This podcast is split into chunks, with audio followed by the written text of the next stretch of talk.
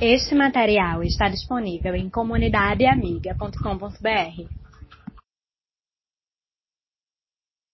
Naqueles dias levantou-se grande perseguição contra a igreja que estava em Jerusalém e todos os excessos apóstolos, Atos capítulo 8, versículo 1, foram dispersos pela região da Judéia e Samaria. Alguns homens piedosos septaram a Estevão e fizeram grande pranto sobre ele, diz o versículo 2 do capítulo 8. Versículo 3 do capítulo 8 de Atos de Saulo, porém, assolava a igreja, entrando pelas casas, arrastava homens e mulheres e os encerrava no cárcere. A perspectiva do médico amado, inspirado pelo Espírito Santo de Deus, em descrever a perseguição que se abateu sobre a igreja do Senhor, e perceba que o texto não fala da igreja dos mormons, nem da igreja dos satanistas, nem dos agnósticos da época, nem dos judaizantes, nem dos fariseus, nem dos saduceus, mas diz que foi sobre a igreja do Senhor Jesus. Lucas escolhe três termos especialíssimos na língua grega para descrever aquilo que aconteceu, dizendo que por grande perseguição a palavra descrita ali pelo médico amado é diogmos, uma expressão idiomática do grego koiné, que significa tecnicamente que Deus estava permitindo que a igreja sofresse fisicamente. A igreja sangrava, a igreja era moída, a igreja sofria intensa e fervorosa dor física. No versículo 2, ele usa a expressão para grande pranto, kopetos, do grego koiné que significa no Oriente Médio até hoje bater no peito, e que nos traz à mente a ideia cujo sentido técnico no original é de profunda e intensa dor emocional. Percebam que a igreja em primeira instância sofria fisicamente, em segunda instância ela sofria emocionalmente. Era o choro incontido da alma, era a incerteza do amanhã, Aqueles que perderam entes queridos, que foram devorados pelas feras no Coliseu, que foram empalados vivos, que viraram tochas humanas para iluminar a cidade. E numa terceira perspectiva ele diz, Paulo assolava a igreja. E o mesmo termo usado aqui para essa assolação é o encontrado no Evangelho de João 10, quando diz que o diabo vem para roubar, matar e destruir. Diogmos, coptos e assolação, elumaineto, substantivo auristo, do verbo lumaino, do grego koine. E, e Lucas quer dizer que a igreja não apenas sofria emocionalmente, não apenas sofria fisicamente, mas ela sofria espiritualmente. Ela estava cercada por todos os lados. O texto que nós acabamos de ler fala de amor. E diz que o amor não existe medo. Oficialmente eu já estou há 15 anos no campo missionário transcultural, trabalhando com a igreja perseguida. Um ano e quatro meses no Brasil, de novo pela segunda vez, por força das circunstâncias e permissão de Deus. E o que eu mais escuto é, pastor, eu tenho medo. Acabei de pregar no congresso em João Pessoa, depois do congresso desci, quatro irmãos, pastores, companheiros de ministério. E eu fiquei muito triste por duas razões. Primeiro, porque eles disseram assim: Eu me sinto à vontade para me abrir com você, porque você não representa nenhuma ameaça para mim. Eu falei: Como é que é a história? Ele disse: É, porque eu temo falar com outro amigo, companheiro de ministério, e ele ligar para o meu conselho e de repente o conselho saber do meu problema e me tirar da igreja e ele vir assumir o meu lugar. E eu fiquei triste porque eu não sabia que a coisa tinha chegado nesse ponto. Mas como eu sou missionário transcultural e não tenho intenção de assumir pastorado de igreja nenhuma no Brasil, então eu não, tecnicamente eu não represento ameaça para ninguém. E eles falaram de seus problemas, mas dois deles me disseram assim, fazem 15 anos que Deus falou comigo. E eu disse sim com as minhas palavras, mas eu disse não com as minhas atitudes. Me casei, constituí família, me formei, me graduei, assumi o pastorado de uma grande igreja. Mas sabe por que eu disse sim com as minhas atitudes, com as minhas palavras e não com as minhas atitudes? Porque eu tinha medo. Porque eu tenho medo. E quando eu estava lendo esse texto, e eu descobri que nós só podemos ter medo de uma coisa, é de não estarmos no centro da vontade de Deus. Santo Agostinho disse que existem dois tipos de temor. Existe o temor servil e o temor casto.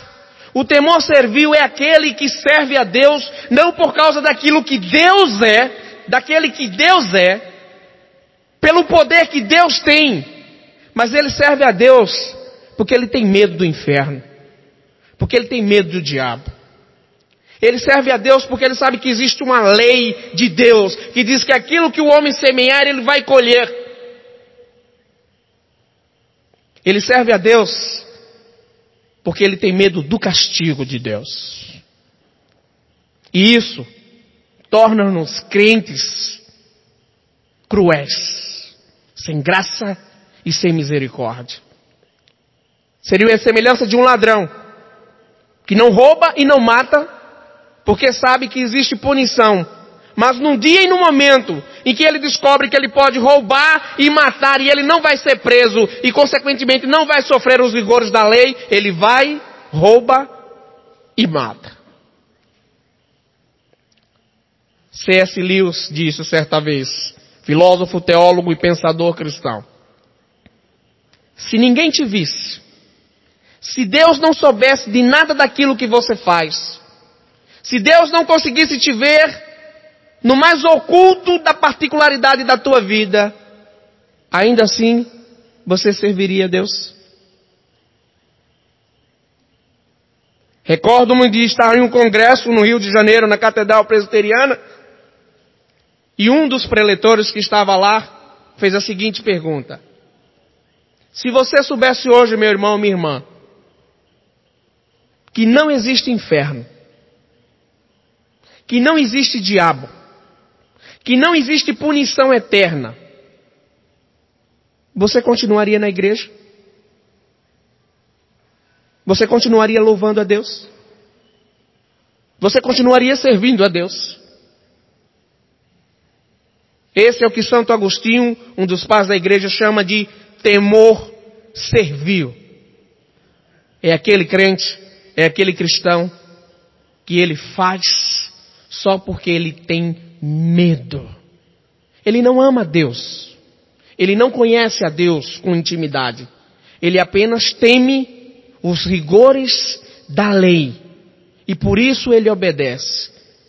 Sinceramente, irmãos e irmãs, Quantos de nós continuaríamos aqui nessa igreja, trabalhando, servindo e adorando a Deus, se nós descobríssemos que esse negócio do inferno é utopia, que não tem diabo nem coisa nenhuma? Continuaríamos servindo a Deus? Ou amanhã telefonaríamos para comprar o nosso abadar e nos inscrever para no próximo carnaval estarmos no galo da madrugada? E nas baladas e nas noitadas da vida? No amor não existe medo. Deus é amor. O Deus que diz, agindo eu, quem o impedirá? O Deus que diz, eis que eu estou com vocês todos os dias da vida de vocês até a consumação do século. O Senhor está comigo, o que me poderá fazer o homem? Pois contigo eu salto muralhas, eu desbarato os exércitos, porque o Senhor é a minha luz, a minha salvação. Porque aquele que habita no esconderijo do Altíssimo e descansa à sombra do Onipotente diz, meu Deus, meu baluarte, meu refúgio em quem confio, porque Ele me livrará da peste perniciosa e da mortandade que assola ao meio-dia. Mil cairão à tua direita, dez mil à tua esquerda, mas tu não serás atingido. Você pertence a esse Deus? É nesse Deus que você crê? No amor não existe medo. Eu tenho aprendido isso com a igreja perseguida. Fratura na perna direita, fratura na costela, perda de nove dentes da arcada superior, traumatismo craniano, quatro tentativas de homicídio, duas a bala, duas a faca, pelo menos três ataques de skinheads na rua, em casa e nos metrô de Moscou, dez vezes preso, Perda total de dois carros. Um iraniano, uma BMW 320. O governo russo não fez nada. A polícia russa não fez nada. Só porque eu e Nilbe somos cristãos e missionários. Na fratura da perna eu tive que ir em dez médicos. Porque eles se recusavam a atender por ser pastor e missionário. Pelo menos duas vezes. Apartamento arrombado, furgão e caminhão encostado embaixo, levaram roupa, sapato, dinheiro, elétrico, tudo que deu para levar eles botaram no caminhão e levaram. O que não deu para levar eles quebraram. Mas eu quero dizer uma coisa para vocês. Algumas pessoas estavam dizendo assim: Pastor, que bom que você vai para a Finlândia. Finlândia é um país livre. Não tem perseguição religiosa. Eu também achava que a gente ia morar na Finlândia para continuar trabalhando na Rússia. Aí Deus usa Rivaldo e Filipão, treinador, e abre as portas no Uzbequistão. É o décimo país, se você olhar aí, é o décimo país na escala de perseguição. E com a graça de Deus nós vamos para lá dia 17 de junho. Eu, Nilbe, Jéssica e Marcela. Porque no amor não existe medo. O perfeito amor lança fora todo medo. Deus é amor. Medo, diz o texto, produz tormento. Ah, eu não vou servir a Deus senão eu não vou me casar. Ah, eu não vou servir a Deus senão eu não vou conseguir me formar. Ah, eu não vou servir a Deus senão eu não vou conseguir constituir minha família. Ah, eu não vou ter tempo para servir a Deus senão eu não vou conseguir me graduar. Ah, eu não posso servir a Deus porque eu não vou alcançar o meu lugar ao só. Aquele que teme não é aperfeiçoado no amor. Porque aquele que ama sabe que se colocar o reino de Deus em primeiro lugar e a sua justiça, todas as coisas serão acrescentadas. Aquele que ama sabe que Deus, como pregou ontem o pastor Sérgio, aos seus, Ele dá enquanto dorme. Você pode trabalhar e se matar de trabalhar e suar de trabalhar. Se você não honrar a Deus, Deus vai tirar suas finanças, vai tirar os seus bens e Ele vai dar para alguém que suou a camisa para o reino dele, para a glória dele. É isso que diz a palavra de Deus. Aos seus Ele dá enquanto dorme. Aquele que ama e conhece que Deus é amor, que ama Deus e ama o próximo, entende que não adianta você ganhar o mundo inteiro e perder a sua alma. Mas existe esse temor servil. Esse temor de você servir a Deus não por aquilo que Deus é, mas porque você tem medo de Deus. Mas descrito aqui na linguagem de João, Joanina, o temor casto é aquele que diz assim: se Jesus não estiver no céu, eu não quero ir para lá. Se Jesus não tiver na minha família, eu não quero constituir família. Se Jesus não tiver no meu negócio, eu não quero trabalhar, eu não quero negociar. Se Jesus não tiver no meu relacionamento, eu não quero ter relacionamento. Viver para Deus se alegrar em fazer Deus alegre. Nós, meus irmãos e irmãs, não se escandalize não, mas nós não nascemos para ser felizes. Deus nos criou para o louvor da sua glória. Deus nos criou para amar a Ele sobre todas as coisas. Mas enquanto nós estivermos nessa do eu só quero é ser feliz, nunca Deus em primeiro lugar vai acontecer na nossa vida. Como é que Oséias podia ser feliz quando Deus disse, vai lá na Rio Branco, e eu estou parafraseando o texto sagrado, vai lá no Baixo Meretriz, pega uma prostituta, vista ela de véu e grinalda, vá ali na Verte Rogo, pega o melhor vestido que tiver lá, deixa ela lindíssima. Você ia, santo varão que está aqui presente, buscar uma esposa para você ser mãe dos seus filhos na Rio Branco. Quem ia aí? Levanta a mão. Moisés foi. Aonde está a felicidade em tirar uma mulher, uma prostituta para ser mãe de filhos e dona da sua casa? Mas a felicidade de Oséias estava em saber que ele estava alegrando o coração de Deus. E de que Deus estava usando para exemplificar o amor de Deus pela nação de Israel.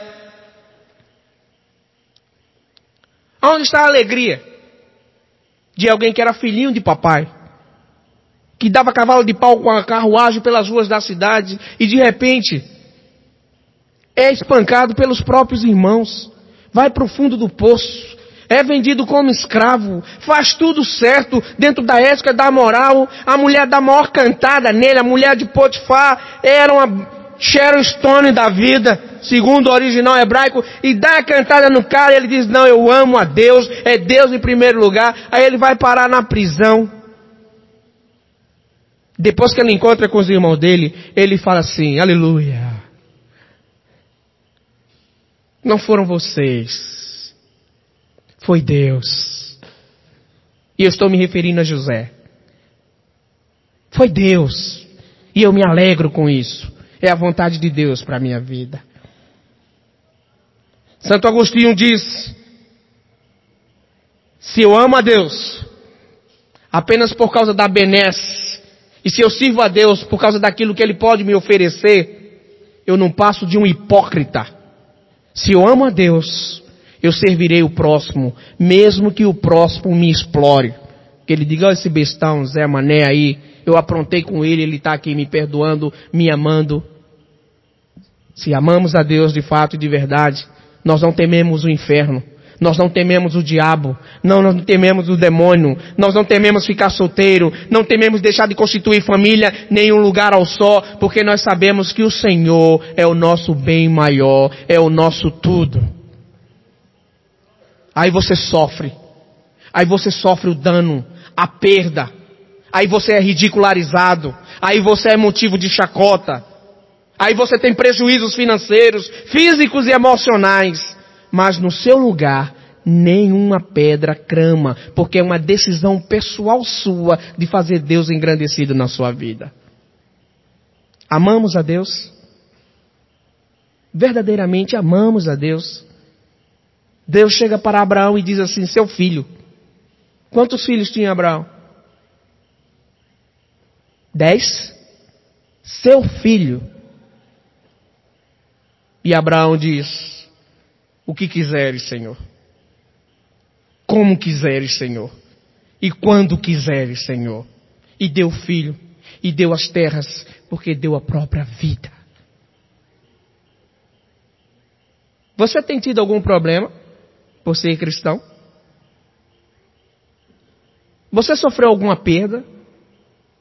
Você tem sofrido alguma perda? Tem doído? Você tem chorado? Se tiver tudo cor-de-rosa na sua vida, eu queria em nome de Jesus que nessa noite você questionasse se um dia realmente você nasceu de novo e você teve um encontro pessoal com Jesus, se o Espírito Santo de Deus habita em você. Porque todos quantos quiserem viver piedosamente em Cristo Jesus serão perseguidos, diz a palavra de Deus. Tem uma coisa que enche o meu coração de temor. Eu tenho medo de, mesmo sabendo a vontade de Deus, para minha vida, não fazer a vontade de Deus. Eu tenho mais medo disso do que de morrer. Esse é o maior de todos os medos. Medo de sabendo qual é a vontade de Deus, mesmo assim decidir não fazer a vontade de Deus. Quando o amor de Deus entra no coração, o medo sai sai a tristeza, sai a angústia, sai o ódio, sai o rancor, sai o desespero, sai a falta de esperança, porque o amor de Deus é derramado em nossos corações de uma maneira tão intensa, que assim como Paulo fala aos filipenses, no capítulo 6, capítulo 4, versículo 6, aonde morava a ansiedade, agora reina a paz de Cristo. Aonde havia o temor, agora reside a ousadia do Espírito Santo de Deus. Porque Deus não tem nos dado espírito de covardia, nem de timidez, mas de ousadia, de poder e de unção segundo o seu Espírito. No Evangelho de João ele diz, eu não chamo vocês de escravo não. Eu chamo vocês de amigo, porque o escravo não sabe o que faz o Senhor. Mas o amigo sabe, é cúmplice, e sabe a vontade um do outro. Uma das características da amizade é que você sabe o gosto um do outro, as coisas que gosta, por isso que a gente acerta nos presentes. E quando você ama, você tem compaixão. Eu tenho uma amiga, irmã em Cristo, a Nora de Ulenildo e da Sulete Sibeli. A maioria de vocês conhece, ela já esteve aqui, já foi da nossa igreja, está na Igreja das Graças hoje, esposa de André. mãe de Brunas e Mateus, e Deus tem me ensinado muito sobre compaixão através da vida dessa querida irmã. Porque compaixão é sentir a dor do outro no seu coração. E na vida ministerial dela, no evangelismo com casais, onde ela e André têm feito um trabalho extraordinário para a glória de Deus, tanto de evangelização como de discipulado, a gente que está junto e que ajuda nos, nos, estudos e nas pregações, percebe como ela consegue assimilar a dor do outro, o problema do outro, e como consegue se doar na intenção de ser canal de bênção de Deus para que a vida do outro seja melhor. Isso é compaixão. Você tem medo? Se você tem medo, o amor de Deus não está sendo aperfeiçoado em você. Porque no amor não existe medo. E Deus é amor. Não há medo em Deus.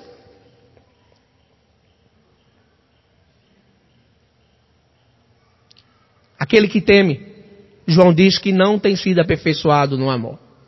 Porque é incompatível servir ao Rei dos Reis, ao Senhor dos Senhores, e alegar temor e medo de não fazer a obra dele. Eu conheci um irmão, para nós concluirmos, na cidade de Vladimir, 250 quilômetros de Moscou.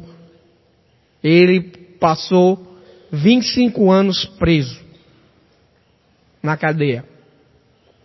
Durante esses 25 anos, ele recebia dentro do pão páginas das Escrituras Sagradas e ele começou a escrever. Ele começou em Gênesis capítulo 1. Quando ele saiu da prisão, ele estava no último capítulo de Apocalipse. É a caligrafia mais linda do mundo que eu já vi.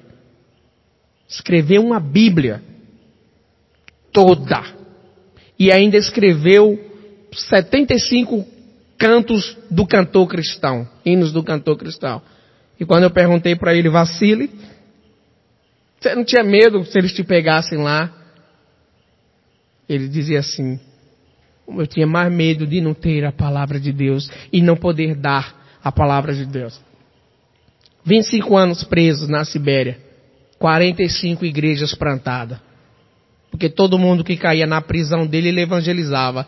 E aí as pessoas eram libertas, ele continuava preso. As pessoas que saíam, abriam. A Sibéria é a região mais evangelizada da Rússia. Porque tudo que era crente na era soviética era mandado para lá. Consequentemente, a igreja se fortaleceu naquela região onde dá menos 70 graus abaixo de zero, onde você fala, o seu hálito congela e cai como estrelas de cristais, e a menos 55 as pernas de qualquer pernambucano congela. E ele disse: Eu não tenho medo, porque Deus é amor e em Deus não existe medo. O tempo não nos permite mais, e eu creio que diante daquilo que vocês viram e ouviram, o Espírito Santo de Deus já falou ao seu coração.